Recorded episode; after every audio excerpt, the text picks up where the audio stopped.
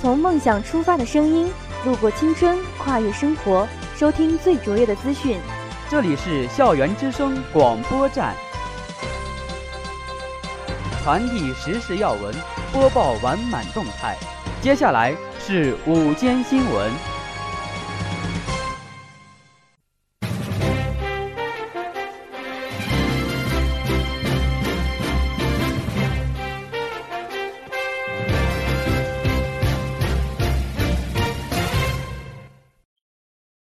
亲爱的老师、同学们，大家好，我是实习播音员陈杰，我是实习播音员李婷。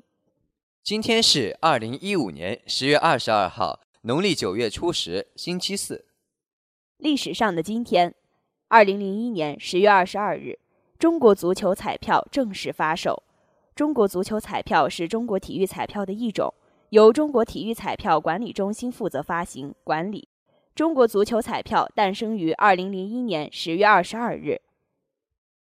欢迎收听今天的新闻速递，以下是新闻摘要：山西医科大学人文社会科学学院举办创新秋季宣讲会；山西农业大学信息学院第一期涂鸦迷马跑顺利举行；中北大学二零一五欢度重阳老年节活动在老年活动中心举行。东华理工大学副校长李德平一行到中北大学调研。国务院安委办通报江西十月九号煤矿爆炸事故。广州从化区连续三名区领导被查。外交部，中方欢迎朝鲜举行新一轮离散家属团聚活动。金正恩携夫人观看演出，庆祝建党七十周年。时尚名媛 Kiki 与张曼玉同台看秀。寒战二，梁家辉、杨佑宁抢占对视，街坊以为打劫。以下是校园新闻。十月二十号下午三点，山西医科大学人文社会科学学院在博学楼基础报告厅举办了二零一五创新秋季宣讲会。本次会议由人文学院主办，山西医科大学创新团队承办，山西大学、太原理工大学。中北大学、太原科技大学、山西师范大学、山西农业大学信息学院六所高校的创新团队的代表们参加。创新作为全球三大学生组织之一，于2003年在中国发展，截止到2015年，已有包括清华、北大等262所高校加入其中，于2013年进入山西地区。创新始终坚持的核心理念是。通过具有企业家精神的实践行动，共同为社会做出积极改变，引导学生利用商业理念和企业家精神发展公益事业，帮助需要帮助的人群，提高生活质量和水平，致力于培养价值驱动的青年领袖，让他们形成独特的品格和能力，并在自己选择的领域做出贡献，整合学术界人士、企业界领袖的专业技能。和其他资源来支持青年领袖，让年轻人明白如何通过商业的力量实现意义非凡而又持久的改变，用商业理念做公益事业，以微小的力量改变推动社会发展。会上，人文学院党总支书记任胜利致辞，对来参加秋季宣讲的山西各大高校以及兄弟院校的同学们表示热烈的欢迎，希望医科大的学生。通过参与创新，提高自我能力，为未来发展拓宽视野、打好基础、创造机会，为学校争光。十月十八日，山西农业大学信息学院成功举办了第一期主题为“涂鸦跑”的迷你马拉松活动。当天，参加活动的学生队伍可谓人山人海，同学们都积极参与其中，为贫困儿童奉献爱，奉献自己的一份力。下午两点。参赛学生准时到达现场，按秩序排队检录。三点整，随着裁判的一声枪响，比赛开始了。学生们冲出起点线，一路相互加油、相互鼓励。沿线上还有专门学生送水、指路，给参赛学生们很大的动力。虽然路程较长，但是学生们都坚持跑完全程，并且发微信告知三位好友，呼吁他们积极参加米马。为贫困失聪儿童献出自己的力。十月二十号下午，在重阳节来临之际，中北大学二零一五欢度重阳老年节活动在老年活动中心举行。活动的内容主要包括召开庆典大会和游艺活动。校党委书记陶公定、副校长白培康出席，离退休人员管理处处长刘斌主持会议。会上，校党委书记陶公定代表校党委和校行政。向全体离退休老同志致以节日的祝福。他表示，学校现在的九百余位离退休老同志是学校发展的奠基者与见证人，为促进学校的发展辛勤工作数十年，创造了大量的物质与精神财富。陶书记从党建工作、学科建设、教学与学生工作、科研工作、人才工作、招生与就业工作、民生工作等七个方面。对学校一年来的工作，向老同志们进行了通报。陶书记表示，校党委、行政将会继续坚持“老有所为、老有所用、老有所依、老有所养、老有所乐”的工作方针，为老同志们晚年的幸福与愉快提供坚实的保障。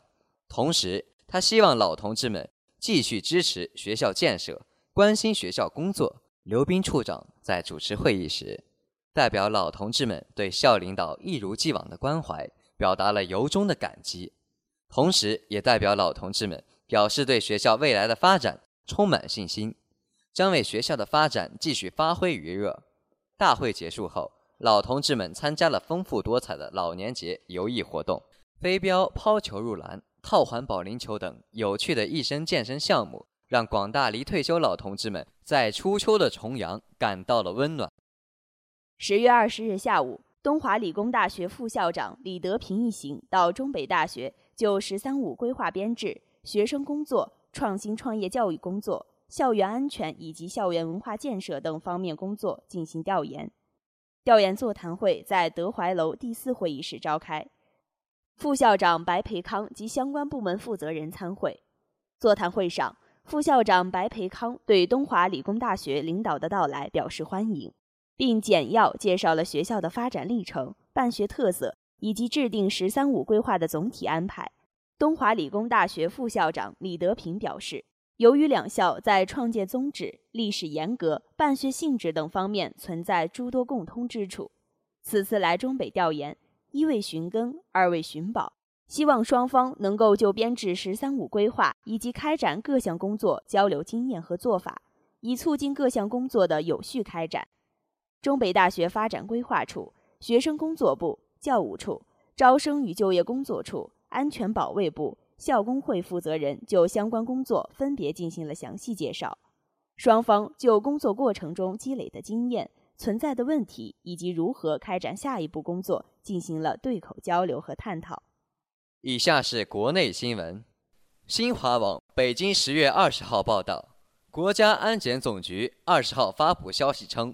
国务院安委会办公室近日发布了江西省上饶县枫岭头镇永吉煤矿十月九号瓦斯爆炸事故的通报。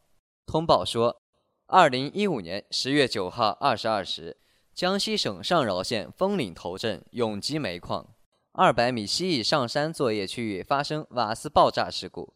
截至十二号二十二时，造成三人遇难，七人被困井下。目前。事故救援工作正在有序进行，事故直接原因有待进一步调查。这起事故暴露出的问题主要有：一是违法组织生产，该矿安全生产许可证二零一五年一月九号过期，矿长安全资格证二零一五年五月四号过期，已被上饶市政府相关部门责令停产整顿，但该矿违反停产指令，继续违法组织生产。二是违规采用局扇通风采煤，三是矿井通风瓦斯管理混乱，四是违反煤矿井下火区管理相关规定。通报称，为深刻吸取事故教训，杜绝同类事故发生，特提出如下要求：一是严厉打击非法违法生产行为；二是加强煤矿瓦斯防治和现场通风管理；三是。进一步落实矿井防灭火安全措施。四是严禁使用已明令淘汰的采煤工艺和技术；五是加强煤矿安全监管监察，加大整顿关闭力度；六是严肃事故查处和责任追究。中新社广州十月二十日下午报道，市纪委对从化区党组成员、副区长谭文彪严重违纪问题进行了立案审查。从化区连续有三名区领导涉嫌贪腐被查处。公开信息显示，从化区有六名副区长，谭文彪位列第四，分管民政、城市管理、科技信息、知识产权、社会管理等。据了解，目前关于谭文彪已查证的问题包括。收受红包礼金，利用职务便利为他人谋取利益，收受巨额财物，用非法手段侵占公共财物等。在谭文彪之前，二零一五年七月，广州市从化区常委、从化经济开发区管委会主任邱永泉涉嫌严重违纪被调查。此外，二零一五年五月底，广州市从化区委书记黄和红涉嫌严重违纪被调查。坊间认为。黄和红被查或与原广州市委书记万庆良落马有关。两人是五华县老乡，而且在过往仕途中多有交集。广州市纪委新闻发言人蔡鹏浩表示，据统计，二零一二年一月至今，广州市纪检监察机关立案查处区级一把手共八件八人，立案查处的国企案件一百四十五件，一百四十五人。以下是国际新闻。新华网北京十月二十号报道，外交部发言人华春莹二十号在例行记者会上表示，中方对朝韩举行新一轮离散家属团聚活动感到高兴，对朝韩双方为改善相互关系所做努力表示欢迎。有记者问，据报道，朝韩新一轮离散家属团聚活动于二十号举行。中方对此有何评论？华春莹说：“我注意到有关报道，中方对有关活动的举行感到高兴，对朝韩双方为改善相互关系所做的积极努力表示欢迎。作为友好近邻，中方希望朝韩加强对话接触，促进和解合作，为维护半岛和平稳定作出积极贡献。”据朝鲜劳动党机关报《劳动新闻》十月十九日报道。朝鲜最高领导人金正恩日前携夫人李雪主一同观看了朝鲜清风乐团、牡丹峰乐团和功勋国家合唱团的演出，纪念朝鲜劳动党建党七十周年。朝鲜劳动党中央委员会书记崔龙海等人陪同观看。据悉，朝鲜清风乐团是在金正恩的指导下，于今年七月份新组建的乐团组合。清风乐团是以铜管乐器为主的轻音乐团，朝鲜建党七十周年之际，首次面向朝鲜观众演出。报道称，清风乐团依次演出了《将军的想法》《一代一代献忠诚》《拥护社会主义吧》等节目，还第一次表演了《党啊，因为有他》《亲爱的我们元帅》等主要赞扬金正恩的新曲目。此外，金正恩还观看了牡丹峰乐团和功勋国家合唱团的联合演出。功勋国家合唱团表演了朝鲜劳动党赞歌、朝鲜的进军歌等最新曲目。据悉，此次观看演出的观众多达一万人。金正恩在观看演出后表示：“创作家和艺术工作人员站在了时代的前锋，正在努力完成自己的任务和使命。”以下是娱乐新闻。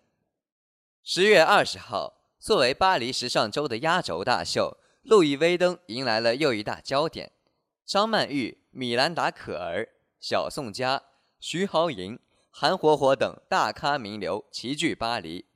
来自北京的时尚名媛 Kiki 作为 LV 中国华北区唯一受邀嘉宾，零距离探秘路易威登 SS 十六秀场。Kiki 说。这次路易威登春夏系列以 video game 为灵感，女主角们完全在时间中穿越。新任设计师尼古拉斯一改往日拘谨羞涩，风格大变，很让人惊喜。本季 LV 二零一六年春夏系列用了四十九套 look，上演了一场震撼视听的时尚大秀。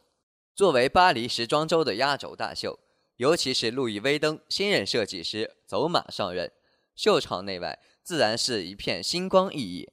Magic 张曼玉身穿2015早秋橙色系列皮衣，搭配黑色长裙亮相，非常有个人风格。